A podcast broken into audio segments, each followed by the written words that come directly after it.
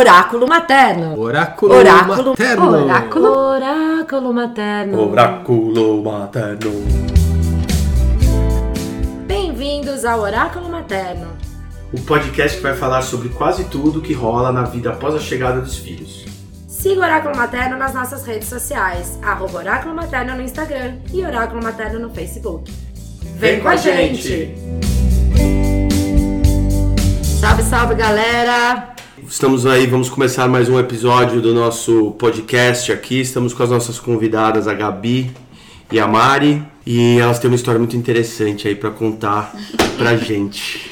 A né? gente vai falar um pouquinho hoje, entrando aí nesse universo das diferentes possibilidades de famílias, que a gente está querendo desmistificar a tradicionalidade das relações. E aí, por isso que vocês estão aqui hoje, para contar um pouquinho da história de vocês. E quero agradecer a Ana Maria Boschi, que, Sim, nos que nos trouxe apresentou. a Gabi e a Mari aqui hoje. Com certeza, obrigado, Aninha. Então, queria que vocês se apresentassem, assim, quem são vocês, o que vocês fazem, aí depois a gente conta um pouco da história. Então vamos lá, posso começar? Pode. É, eu sou a Mariana, eu tenho 34 anos, tenho formação jornalística, mas não atuo mais na área do jornalismo propriamente, embora atue na área de comunicação. Trabalho basicamente é, com marketing digital, assim, faço trabalho com influenciadores digitais e trabalho também com comunicação digital de alguns eventos, algumas iniciativas é, com uma pegada social, cultural, mas assim, é muita coisa. Então, resumido, de forma resumida, é isso. Além disso, sou mãe de Amora, junto com a Gabriela, junto com a Cleide, que é a, a outra mãe da Amora, e também tem o pai de Amora, que é o Carlos. Eu sou a Gabriela, também 34 anos, nascemos no mesmo ano. É, eu trabalho com cinema, sou produtora executiva, sou mãe de Amora também, né? Sou mãe biológica, no caso. E casada com essa mulher linda do meu lado, Mariana Lemos. E construímos essa família de mulheres hoje. Pois Esse é, núcleo são- familiar de mulheres. São É. quatro mulheres, coitada desse pai, hein? Lá Ou que sorte a desse Ou pai. que sorte, Eu né? acho, eu acho que que sorte, né? Porque um cara cercado de tantas mulheres maravilhosas Pois só é. pode ser um sortudo. Com certeza. Mas certamente ele tem, tem trabalho também. tem trabalho. É, mas- mas... lá em casa, especificamente, a gente fala que é de fato uma casa de mulheres. Porque até a gata, que é a É, Alice, também é a gata, que é a Alice. Então, lá em casa mesmo, então somos Somos quatro. Gabi, eu, Amora e a Alice, a Alice. gata. Sim. Legal. E quantos anos tem a Mora? A Mora hoje está com um ano e quatro meses. Uma pisciana. Ai, no que primeiro linda. dia de março. Um amorzinho, docinho, uma Mora docinha. E onde tá a Mora agora? A Mora agora tá na casa da outra família dela. Que legal. Né? Nesse frio que São Paulo, espero que ela esteja aquecida. Gente, mas a guarda compartilhada é tudo de bom, não é? Eu acho incrível. É, na verdade, hoje a gente tá num, num, num esquema que a gente ainda tá, tá entendendo É. se a gente entende ele como adequado ou inadequado, mas é tudo na, na vida, né? Tudo tentativa Empírico, e erro, né? A Tudo gente tentativa e erro. estamos aí testando. Vai Ela fica um tempo lá, um tempo aqui, a gente.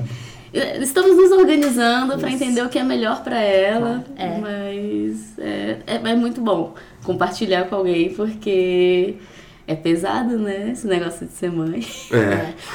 Cuidar é, de criança. É puxado, né? Esses dias eu tava junto com uma, com uma influenciadora que eu trabalho, a gente tava falando justamente sobre isso, né? Sobre como é importante, às vezes, é, a gente, mãe, construir uma forma de maternar em que a gente assuma que a gente não precisa e nem deve ser protagonista da criação da criança, sabe? Aham. Tipo, todo mundo tem que estar ali nessa rede com responsabilidades compartilhadas, iguais, porque essa mãe precisa continuar existindo plenamente para além da maternidade, para ela ser um indivíduo bacana, pleno, e também e que os impactos todos que isso dá na mãe que ela vai ser e na Claro. referência que ela vai ser para aquela criança.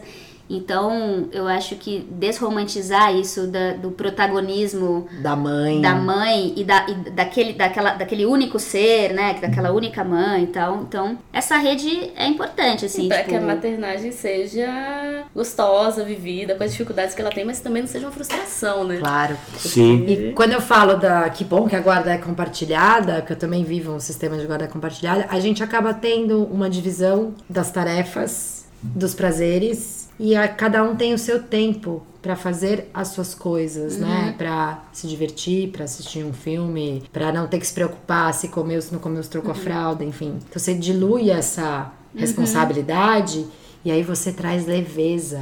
Lógico que eu não sou aqui a, a narradora da separação e vamos se separar porque a guarda compartilhada é maravilhosa, mas já que rolam as separações, que bom que existe a guarda compartilhada para quem quer compartilhar a guarda. Sim, né? né? Sim. E- Que nem todo mundo quer. Sim, e, e- mas mesmo com a gua- mesmo no vamos, né, no tradicional aí, é o que a gente fala bastante aqui no podcast, né? A gente fala da história de, da criação da vila, né? De uma Aham. vila para criar. Então, acho que mesmo no tradicional é super importante a participação de tio, tia, amigo, Avós. é, avô, avó dos dois lados, exatamente. Todo mundo que, que puder, porque é- eu hoje, com esse tempinho, meu filho vai fazer dois anos, então não é que eu tenho uma super experiência, mas eu acho que é o melhor pra criança. Às vezes é um vizinho que até tá ali presente, né? É, Também até- aqui a A Avenida. criança não fica dependente né, daquela situação exclusiva para sobreviver ou para ter o afeto, ou para ter o cuidado. E entende né? que o afeto vem de vários lugares, então também se prepara para o mundo. Vai ter, um- vai ter umas escorregadas, uma né, uma vai tropeçar Sim, ali, sim. mas vai encarando o mundo de uma maneira mais aberta. Todo mundo é do bem e,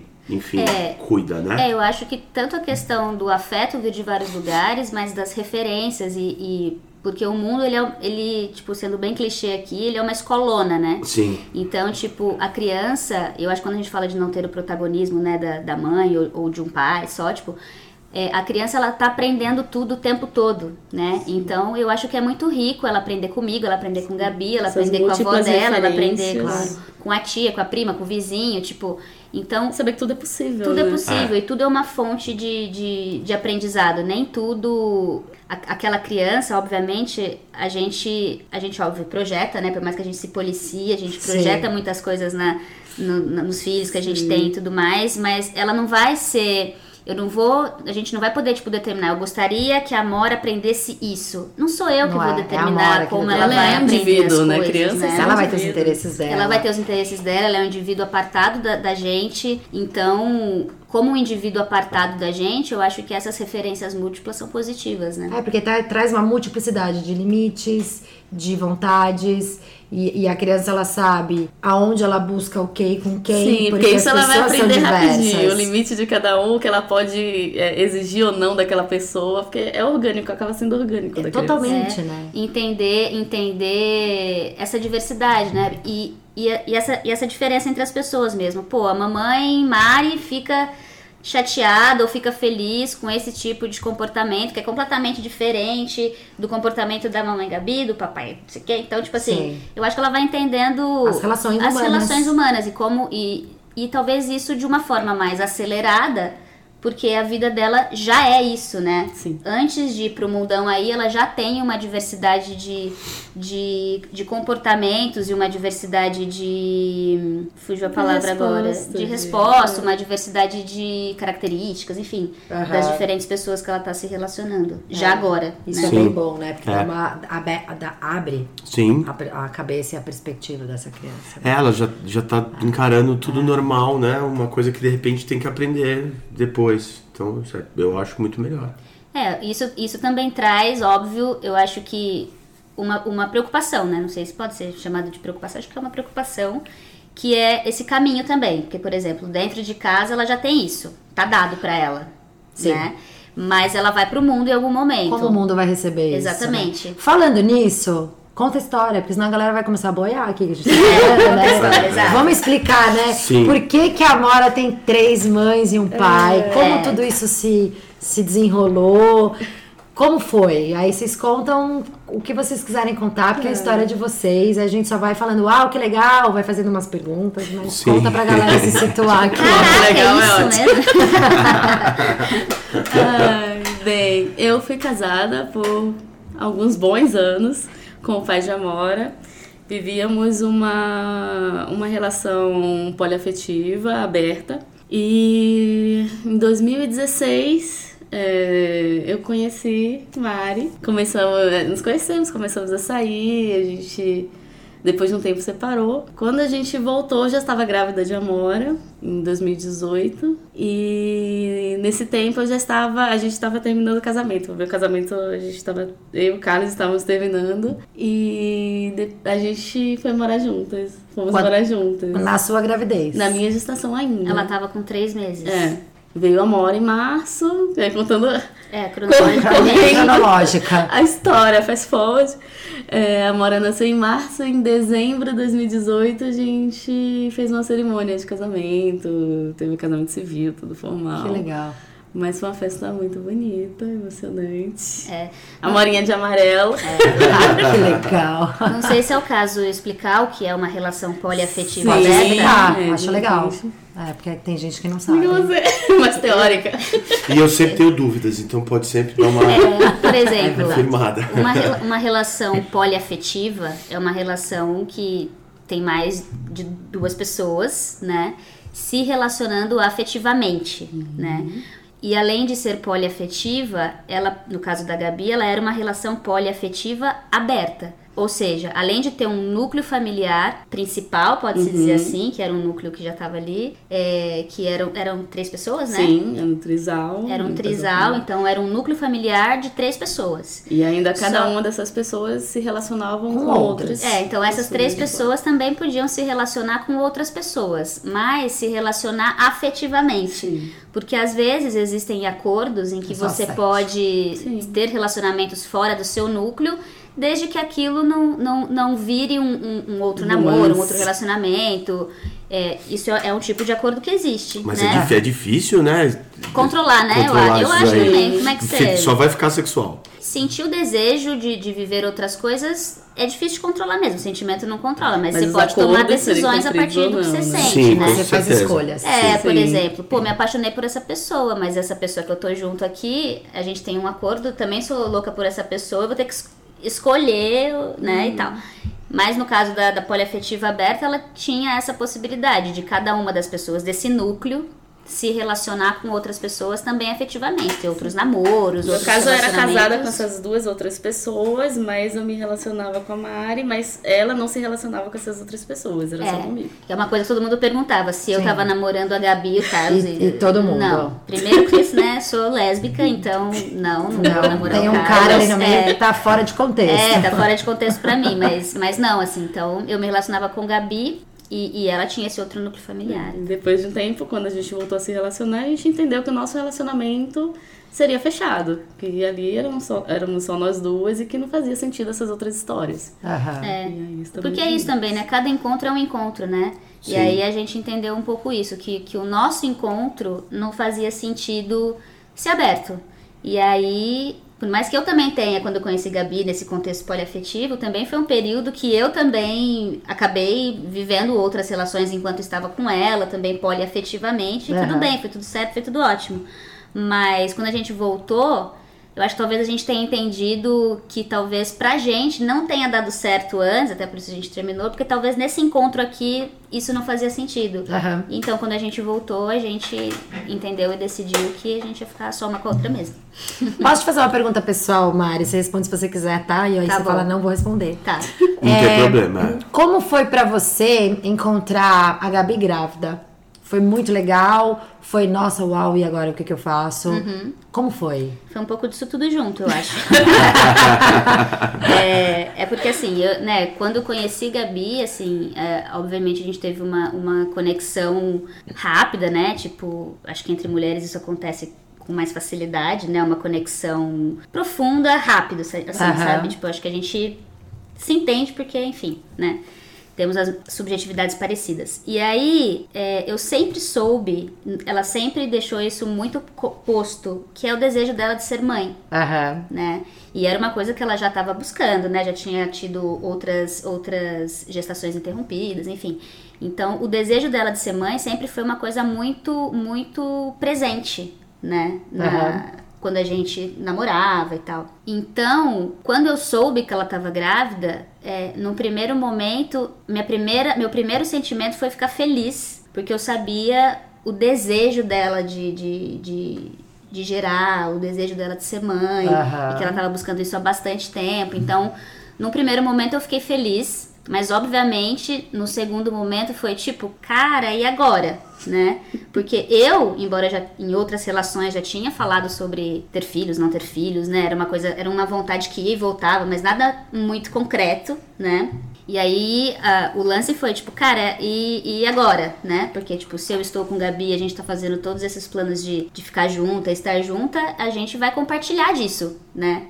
Sim. Então, é, eu, costumo, eu costumo dizer que a minha, o meu desejo de ser mãe, a minha, a minha maternância, a minha vocação para isso nasceu junto com a Mora. Que legal. Porque não foi tipo algo que eu desejava, sonhava, planejava, porque eu acho que tudo isso vai costurando ali, tecendo um- uma coisa que recebe essa criança. Só que eu tô costurando isso junto com ela, né? Sim. Eu tô Aham. costurando isso a partir do momento que ela fe- fez parte da minha vida, entendeu? Antes eu não, não tinha todo esse histórico, essa bagagem, é, essa- esse estofo emocional pra Aham. receber a Mora, porque ela não era, não foi um, um, um plano Não meu, era um entende? plano É. seu. Então eu tô construindo isso, sabe, tipo, que nem as pessoas falam, tipo, trocar a roda do carro com o carro andando. Sim. Sim. Então eu tô construindo isso junto com ela. Então nasceu junto com ela. Legal. E você se sentiu mãe da Mora mesmo durante a gestação? Mari, né? Porque a galera não tá ouvindo pra quem eu tô perguntando. Porque a Gabi se sentiu mãe da Mora a partir do Aham. momento que tinha um bebê ali dentro. Como você se Sim. relacionava afetivamente com isso é outra coisa. Sim, sim. Você já era mãe da Mora, né? Uhum, Não vamos romantizar várias- várias questões quanto a isso, né? É. Você sentiu isso a partir da gestação ou a partir do nascimento da Mora?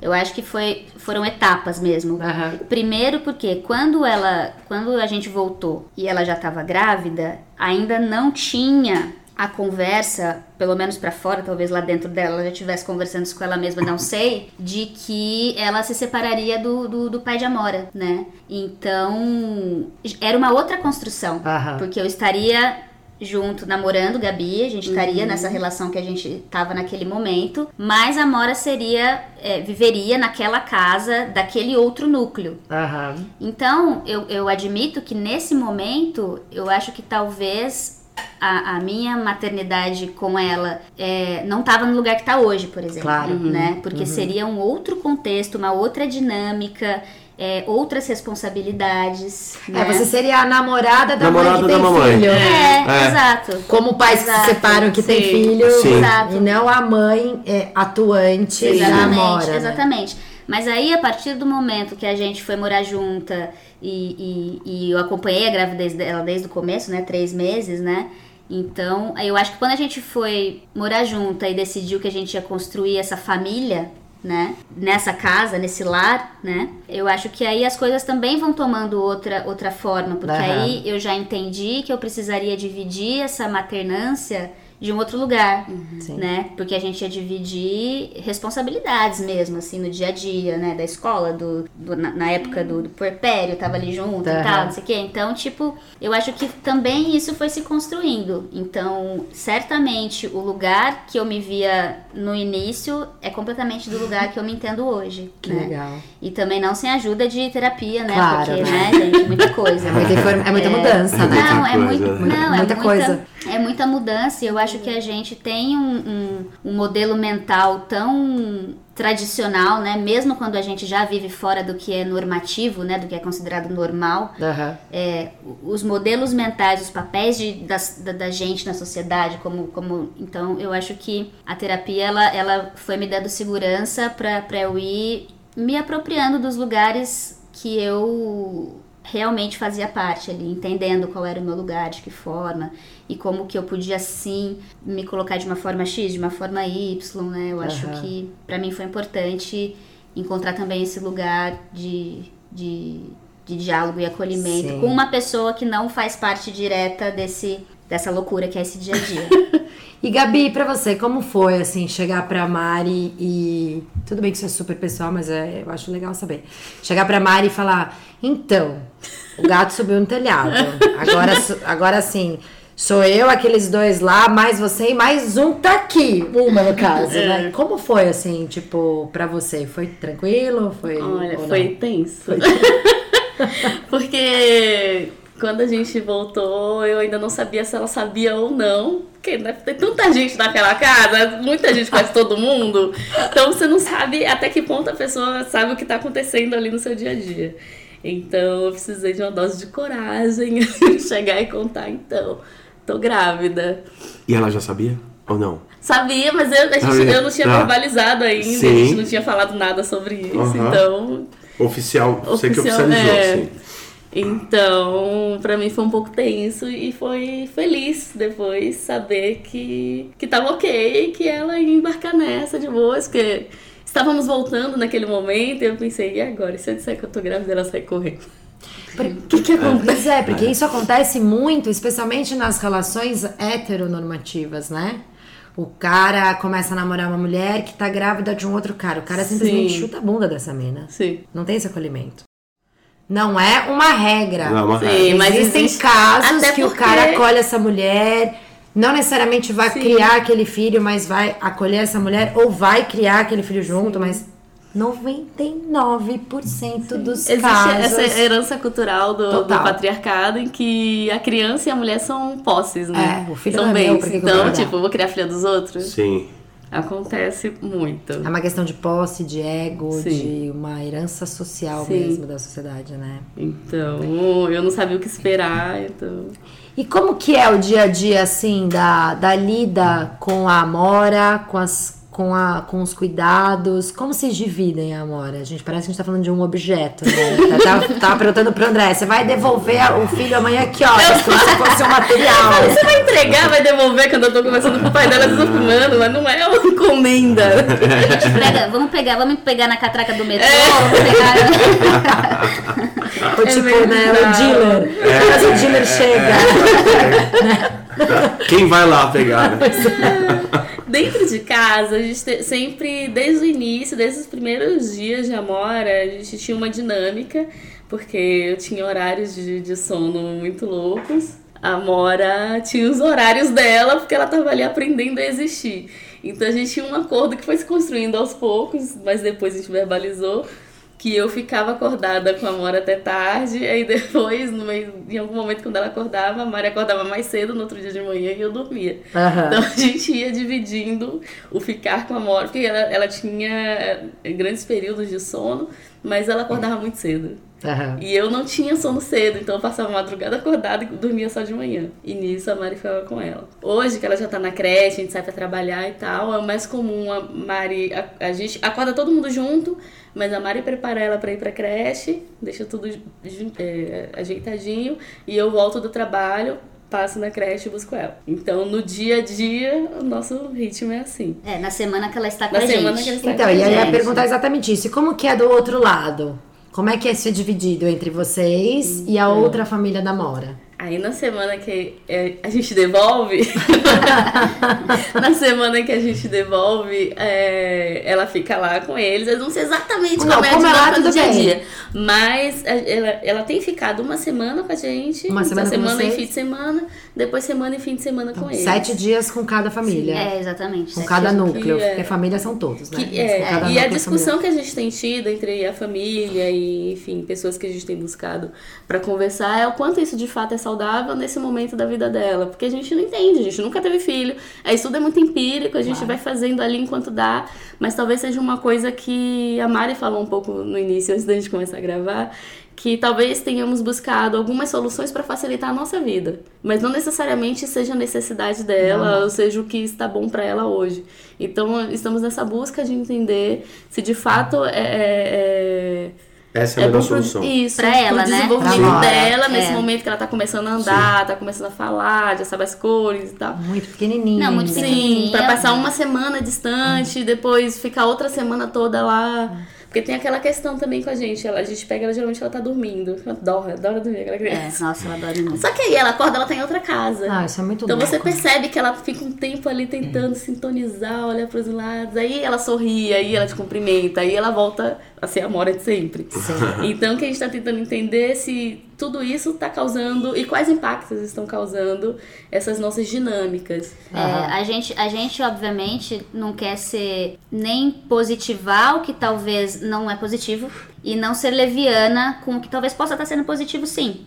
Então a gente tem é, buscado, sei lá, psicopedagoga, sabe? Aham. Pra tirar dúvidas. Claro. Tipo, isso é bom pra este momento do desenvolvimento psíquico motor dela? Porque a gente sabe que tudo impacta no desenvolvimento É. psíquico da criança, no desenvolvimento motor da criança.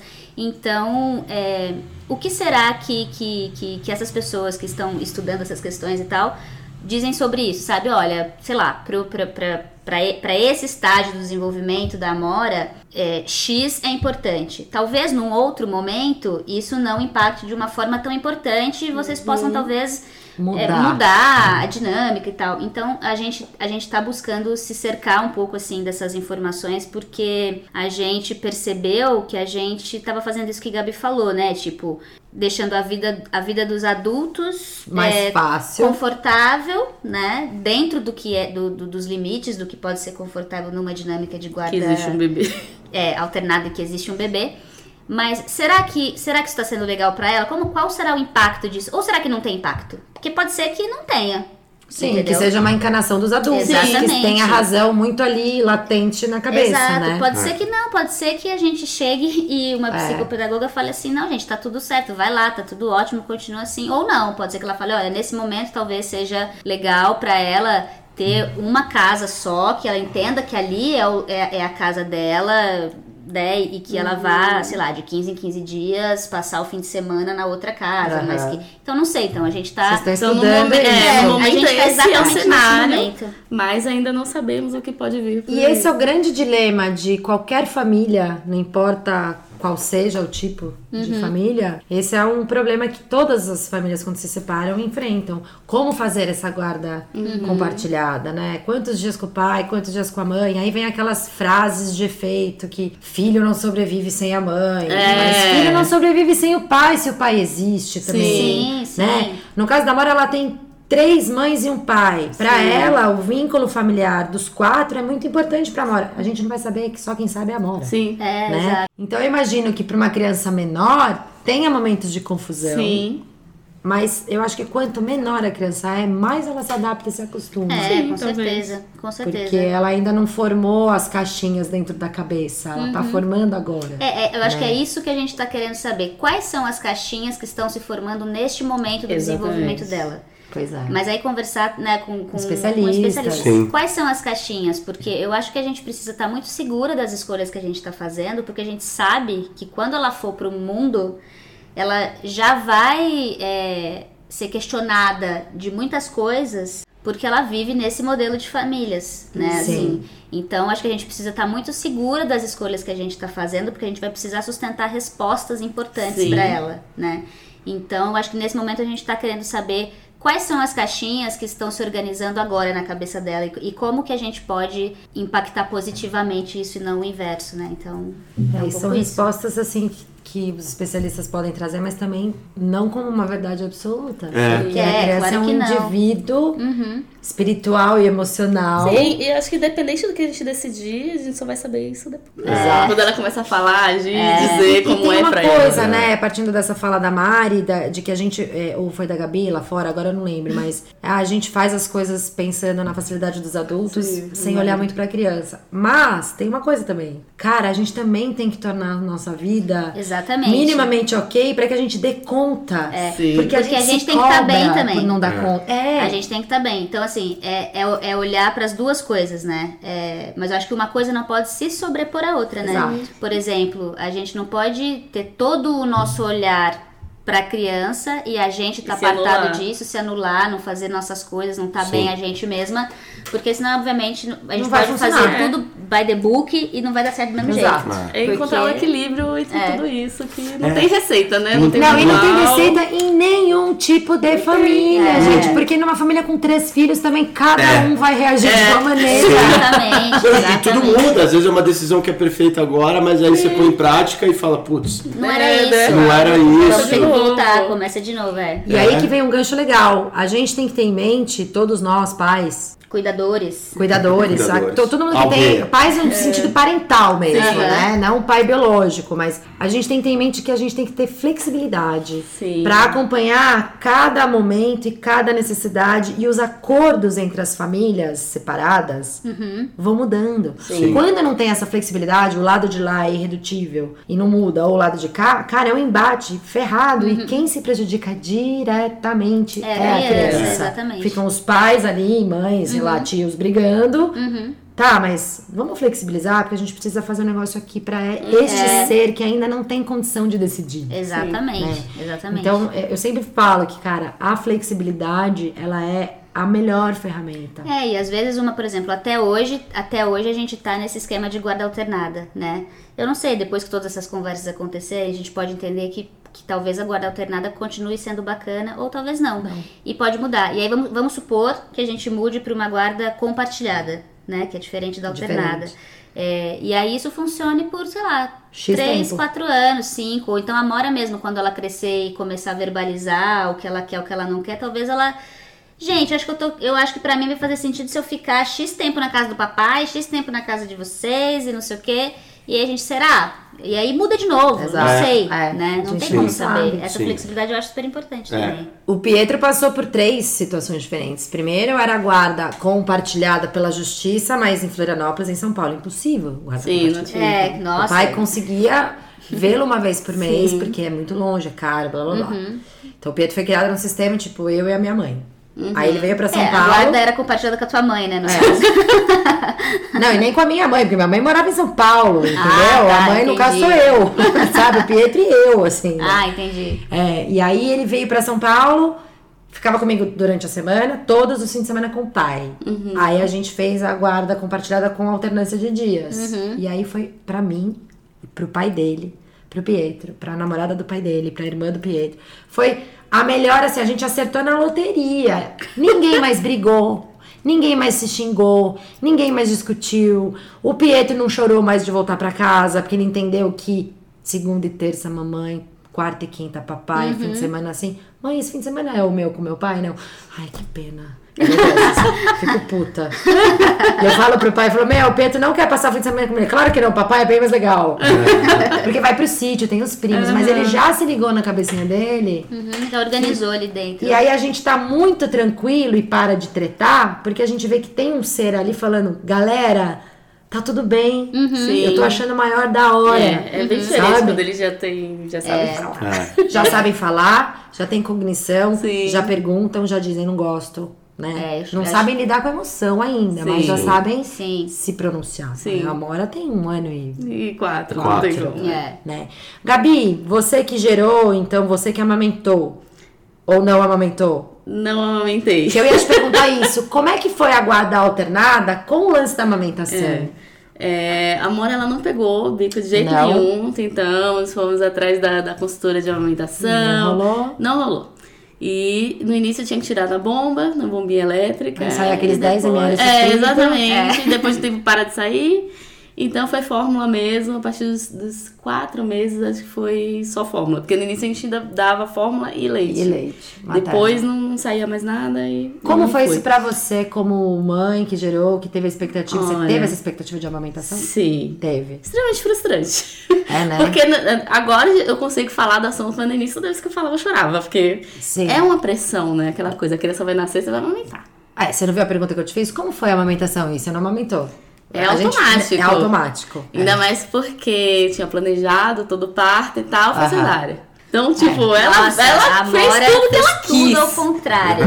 Nada foi do Tô jeito chegando gente pra provar que ninguém tem controle! Exato. Nossa, se Exatamente. existe um ser humano que é a personificação disso, é a Mora. Então era aquela coisa, né? No primeiro dia lá, a criança nasceu, você vai lá toda costurada, descendo pra ir pra UTI, que ela falou, não tem pra amamentar. Então, tipo, é- já é automático uma quebra de expectativa, Claro. uma série de frustrações, um monte de culpa, tudo isso que a gente lê nos blogs de mães da da vida materna. acontece num dia só. Mas tem a questão de que no hospital, como ela não pegava de jeito nenhum, aí já começaram a dar mamadeira. Aham. Com o banco do banco de leite, mas já era na mamadeira. Depois ela ficou preguiçosa forever Claro. e nunca quis pegar o Mamadeira peito. é mais fácil, né? Tentamos de todas as formas. Então, isso de fato facilitou, talvez tenha sido, enfim, já conversamos sobre isso, o que propiciou também a guarda alternada. Porque existiam questões, de fato, ainda estava meio abalada, meio triste e tal. Ah, fica um pouquinho aqui, fica um pouquinho ali, porque na época a outra família morava no mesmo bairro. Então dormia uma noite lá, uma noite cá, porque era fórmula mesmo, dava pra fazer uma madeira rapidinho. É, então talvez tenha sido também o Um que facilitou é. logo no início essa guarda alternada. Porque como ela já tomava Claro. uma mamadeira e qualquer pessoa conseguia ferver uma mamadeira e fazer uma fórmula, então foi mais simples a questão da amamentação. Sim, porque eu te pergunto isso porque eu vejo muitos casos, eu trabalho com muitas mães, né? E aqui nesse universo oráculo materno, e a gente também tem casos de amigos próximos, que as pessoas se escondem atrás da mamãe. Muitas mulheres fazem isso, né? Eu cheguei a fazer isso também, mas no meu caso eu tava em Floripa. Sim. Eu amamentei até 3 anos de idade, Pedro. Mas eu morava lá, o pai morava aqui, então assim, Sim. sabe? Eu não quis desmamar Não o questão. com dois anos, porque o pai, tinha- a gente tinha separado. Eu falei, puta, eu não vou tirar o peito, e eu, pai e tudo. Vou esperar mais um tempo, mas acaba, a gente acaba meio que se escondendo um pouco da- atrás da amamentação. E eu vejo em casos de pais que se separam, que as mães se sentem muito no, no, no, no contexto de, mas e a amamentação, como vai fazer? Da mesma forma que o seu filho precisa mamar, ele também precisa do pai. Eu tenho uma história de uma amiga que ela se separou quando a filha tinha três meses e meio. E ela falou: vai pra casa do pai e vai acostumar desde agora, porque senão eu vou ser aquela mãe frustrada e eu quero sair, eu quero dormir. O cara não fez o filho comigo, o cara não quis separar, então vai cuidar da filha. Tirava, na mama, tirava da bomba, dava naquela mamadeira super, ultra, mega difícil. Amamentou seis meses exclusivamente no peito. Quando ia pro pai, punha na mamadeira, mas assim, ela é uma. Em um Sim. milhão. É, Imagina que eu vou levar. Imagina que o pai, como se fosse um alienígena, é o pai. Imagina que o pai vai levar esse bebê embora. Porque o pai não vai saber fazer. O pai não vai. Não, meu, ela falou assim: vai. Vai fazer do jeito dele, né? É. Não vai ser do nada, nunca é, né? Do jeito Exato. dela. Então, no caso de vocês, a amamentação não rolou, então facilitou, Uhum. Sim. porque talvez talvez teria esse, essa- esse ato escondido atrás da Sim. amamentação, mas acho que talvez não foi nem só assim, ah, foi o que facilitou, talvez espiritualmente, Quer falar? a Amora É. já, sei lá, eu acredito muito nisso, Já alguma veio uma- força que veio de cima, Já veio uma durinha, Amora. Saca? Não, uma conexão espiritual, um canal Sim. que não propiciou a amamentação para que vocês pudessem compartilhar e alternar Sim. essa guarda e para que ela pudesse ser inserida no universo do pai dela mais cedo. Sim. E isso, eu não sou psicopedagoga, eu só sou uma mãe curiosa. É. Não, e acho que Nossa. às vezes. Sim. Não sou uma mãe. E acho que né? isso pode se aplicar também às relações, né? Pensando nisso, né? Tipo, sei lá, talvez ela tenha chegado e ela chegou num momento em que, em que ciclos estavam fechando Sim. e outros ciclos estavam se abrindo. Então, talvez tenha sido também uma, uma forma de, de permitir que esses ciclos se também se rompessem no sentido de desses ciclos poderem se formarem paralelamente, né? E é o que eu ia falar, que eu não sou uma psicopedagoga, não sou estudiosa disso, mas eu conheço um pouco o universo das mães, porque Uhum. sou mãe, trabalho com a mulherada toda e tal. Eu acho super positivo pra Amora. Se o lado de lá é receptivo, se o lado de lá não é resistente. Porque quando o outro lado é resistente, você tá forçando uma barra. E isso não é bom pra criança. Sim, sim. Mas se o, o, o outro pai e a outra mãe fazem questão, acolhem, cuidam, participam, será que é tão ruim assim pra criança? A gente não É. sabe, né? Não, Essa história de uma vezes- casa da psicomotricidade Sim, e tal, mas É, tem eu- amor. Tem amor e eu acho que uma coisa que às vezes a gente se percebe fazendo quando a gente vai conversar, por exemplo, sei lá, com advogados para questão de regularização de guarda ou com profissionais de outras áreas, né? Existe sempre uma prerrogativa de que a gente tá tomando essas decisões ou querendo saber porque a gente tá achando que o outro núcleo familiar é, não É está cuidando direito. Sabe, a gente sempre lembra as pessoas, tipo assim, gente, assim, o, o Carlos, né, o, o pai da Mora, ele é um excelente pai pra ele. Ele é, ele, ele super, é super atencioso, ele super quer estar com ela. Não é disso que estamos falando, Ótimo. entendeu? Aham. Porque sempre existe também esse pré-ju- esse pré-julgamento, né? Por sim. exemplo, ah, mas não, mas ele tem que fazer. Não, ele já faz isso e tá tudo certo, Sim. entendeu? É porque a maioria não faz. Aí É, não, sim, É, a gente Sim, né? entende que tem um padrão, mas... Existe um padrão, não é à toa esse pensamento também. Mas, mas, é, mas é isso, assim, eu acho que dessa questão especificamente, eu acho que a Mora tá, tá, tá bem sustentada, assim, ali. porque ela é de fato muito amada, muito desejada pelos dois núcleos e, e- e eu acho que os dois núcleos se esforçam assim na mesma medida pra pra cuidar dela de um jeito muito saudável, muito gostoso e tal. Então isso é muito bom. Certamente é bom pra ela isso. Claro, Sim, porque sim. o que importa no final das contas, a gente tem até uma amiga que faz um trabalho aqui na casa do André de reestruturação do núcleo familiar depois da separação, com casais que se separam e tal. E ela foca, né, para esses casais nesse lance de, cara, não importa, importa você, óbvio, né? O que importa de fato e o que as pessoas têm que enxergar é o que estamos fazendo por aquele ser? Tá bom pra ele? Tá recebendo amor, cuidado, tem disciplina, tá na escola, tá sendo atendido nas suas necessidades? É isso, né? Quando você tem essa comunicação, que vocês não ser os melhores amigos, mas tem uma Sim. comunicação gentil, cordial dos dois núcleos, isso é um puta facilitador. Pra que a Mora tenha uma desenvoltura é, dentro dessas duas relações que ela É. tem, né? A gente tem que criar os filhos a partir da perspectiva deles, não da É, nossa. exato. Isso é um puta difícil. Isso é difícil. Porque a gente projeta expectativa, não tem jeito, somos Não, humanos. quem não, quem não quem fala que não faz, Dá Não mentira. faz. É. Agora, depende do grau que você É, comete esses delitos, né? E é um pouco que a gente tava falando ali lá fora, que até dessa história de né, o que, que é o certo, o que é errado. E eu acho que o ser humano tem muito essa tendência de, quando ele escolhe um caminho, os outros caminhos são errados. Sim, sim. E o mais legal na história delas é que os dois lados estão querendo entender se isso tá sendo bom. Não Sim. é só um- a preocupação de um, de um dos núcleos, é dos É, dois. é, se, e se entenderem que, por exemplo, é melhor ficar um pouco mais aqui do que lá, vai ser. É, Sem é- é- ego. ter uma dor, mas que, pô, vamos entender que é melhor pra Sim, assim, criança. essas vaidades. Sem disputa de ego, Todo vai mundo quer, mas... É, é.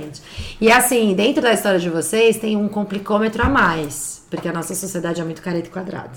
Então, além de ter a complicação da separação, que não deveria ser complicada, mas é, né? Então você tem lá, separou, cria-se novas famílias. Então já tem o complicômetro natural, né? Sim. Que no caso de vocês é easy going. Porque todo mundo entende que, vamos lá, a vida segue, todo mundo tem uma cabeça mais aberta para as relações, facilita ou às vezes complica. Mas vamos partindo da premissa que é um facilitador. Legal. Só que a gente tá fa- falando de famílias não tradicionais de todos os lados. Sim. É, a gente Os dois é, núcleos. Hoje você tem um núcleo mais tradicional e um núcleo não tradicional. é, a gente Mas- fala que a gente é não normativo em por todos os lados, assim, né?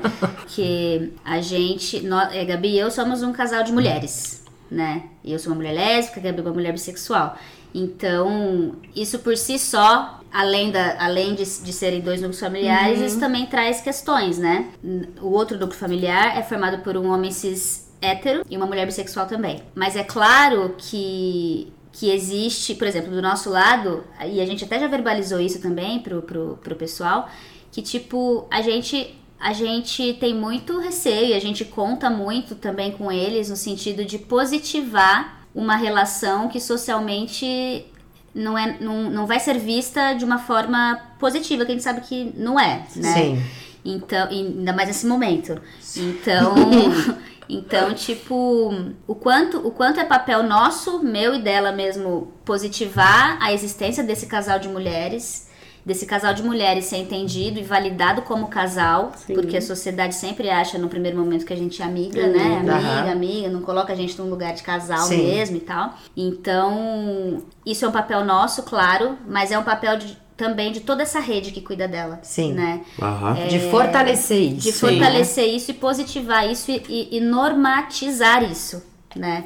Então tem, a- tem o nosso papel nisso, da gente ter e cuidar para ter uma relação boa, saudável, bacana e feliz, e mas que, a- que, a- que isso também seja uma responsabilidade de toda essa de toda essa vila aí que tá cuidando da Mora, sabe? Sim. Tipo É, Não adianta se fazer o trabalho bem feito aqui e do É. outro lado não. Exatamente. Exato. Porque você né? só potencializa o conflito. É, né? e, e nem, e nem colocando essa responsabilidade só neles, mas tô falando das escolas, Tudo. das avós, dos outros cuidadores, todo mundo, né? Sim. E aí a gente tava falando lá fora é, da importância da gente escolher uma escola para os nossos filhos quando a gente tem essas relações que não são comuns Uhum. e que são mal vistas pela sociedade, porque é, vamos Sim, falar o português bem claro, a galera é preconceituosa e homofóbica Sim. sim. Sim. Estamos lutando contra isso, né? É. Tipo, e é, então, como lidar com isso numa escola? Você não vai poder pôr o seu filho numa escola tradicional e careta. Primeiro que você nem vai querer, porque você não é Sim, essa pessoa, sim. mas até aquelas escolas que falam, ah, sou construtivista, aqui tem de tudo, aí você vai olhar, hum, não tem. É isso quando a É. gente tem, quando a gente tá num lugar aí de ou de privilégios ou de vantagens sociais em Isso. que a gente pode fazer essa Que é o escolha, nosso caso, né? é a galera da, lá da É, perifa que, não tem conta como. única e exclusivamente com aquela escola Estado. pública que tá do ladinho da casa dele, Não tem não como. tem. Então, eu acho que é um desafio muito grande mesmo. Hoje, por exemplo, na creche lá perto de casa, eu lembro que na agendinha no começo, se você olhar a agendinha é muito pai. engraçado. Era papai, era, era papai e mamãe, É. mamãe no começo, né? Tipo, mamãe, papai. Aí eu, sempre que a gente escrevia, a gente colocava família, Uhum. né, e tal. Aí às vezes hoje ela já escreve assim, mamães, família, sabe? Ela, ela não binariza mais o- o- o- essa questão da parentalidade, mas é um aprendizado também, né? Eu não sei, eu acho que tem pessoas também que são dispostas a educar as instituições e pessoas que simplesmente Sim. não querem fazer isso, né? Sim. Eu, eu sou uma pessoa que eu gosto de dialogar. Tipo, olha, você não pode escrever só papai e mamãe, porque a Mora tem três mães e um pai. Sim. Então, a gente tem que ser respeitado dentro dessa existência. Então, eu quero que esteja ali família, porque aí eu vou me, vou me ver ali, né? Claro. Sim. E, enfim, mas e foi tranquilo assim também. A gente tem pouco tempo de gravação, né, Dé? Ah, é um assunto que dá pra A falar. gente, pra variar, tá estourado, É, né? a sempre. gente sempre tá estourado nos. Podcast do estouro. Mas se vocês pudessem dar um conselho para famílias que sejam não semelhantes, porque eu acho semelhantes pode ser a palavra, mas que, que não sejam tradicionais, Não normativos. Que- não é e que vivam uma relação com filhos da forma como vocês vivem, né? Olhando a partir da perspectiva da criança, de como a sociedade cuida dessa criança, dessa família como a família de vocês. Que tipo de conselho vocês poderiam dar para essas pessoas, assim? Nossa. Se é que existe algum conselho. Eu não sei se é um conselho, mas acho que o que eu faria, acho que foi o caminho que eu percorri, que é de se entender, se aceitar e estar segura, porque eu acho que a melhor forma da gente transmitir para criança essa segurança é estando segura de si, né? Porque eu que era aquela mãe gestante e as pessoas, nossa, vai separar agora, nossa, vai casar com a mulher, nossa, mas e o Nossa, bebê? Então, se a gente não tá segura de si, do que tá fazendo, a gente não vai passar segurança pra criança. Então, você pode botar na melhor escola, levar no melhor pediatra, colocar 20 psicólogos, e isso nunca vai ser resolvido pra ela. Então, eu acho que a, a segurança daquilo que você tá fazendo e naquele amor, né, que você tá colocando naquele lá, eu acho que tem que ser primordial, assim. Eu acho que o amor, o amor é bonito, né? É. E, por exemplo, é, quando tudo isso aconteceu, obviamente conversei com muitas pessoas e teve, né, teve amiga que, tipo, mano, você é maluca, o que você tá fazendo, você é louca e tal. Mas pra mim sempre foi muito é, dado o seguinte: eu amo a Gabi, certo? Sim. Na integralidade do que ela é. Hoje a integra- integralidade dela tem a Mora. E se eu amo essa mulher, eu tenho que abraçar ela toda Sim. né? E aí ela tem que me abraçar porque obviamente isso também trouxe questões pra mim, ela Claro. sabe, né? Então assim, A empatia dos é, dois lados. É, eu precisei abraçá-la e ela também precisou me abraçar, porque não é, não é tipo, Não é tão fácil. não é tão fácil, não é tipo, ah, que legal, né? Vamos ter uma filha agora, entendeu? tipo, não, não era uma coisa dada pra mim, né? Sim. Então a gente se abraçou muito, assim. Eu brinco que ela é meu fechamento, fechamos, entendeu? fechamento, mozão. Mozão. Porque é isso, a gente precisou se comprometer com esse amor para além do sentimento entre nós duas, mas para o que, que significaria essa união com tudo isso que se estabeleceu, né? Então acho que a gente se abraçou nesse sentido e deu- tá tudo certo. Ai, gente, que lindo. Que. Gente, vocês não estão vendo, tá? Mas É. elas são lindas. São mesmo. Tô morrendo de vergonha. A gente precisa encerrar aqui o tempo, mas brigadão por vocês terem vindo até aqui. Por terem Obrigada compartilhado com a gente, com sei lá quem mais, a história de vocês. É demais. É, porque. e que vocês continuem semeando essa poção mágica do amor no coração da Amora. E que ela cresça com essa nobreza que vocês têm. Porque Uhum. isso é o mais importante. Sim. Eu acho que. Eu, eu agradeço o convite porque eu acho muito importante a gente registrar a existência dessas famílias. Sim. Sabe? Porque elas já elas existem, elas já existiam, né? Mas a gente não. A gente não.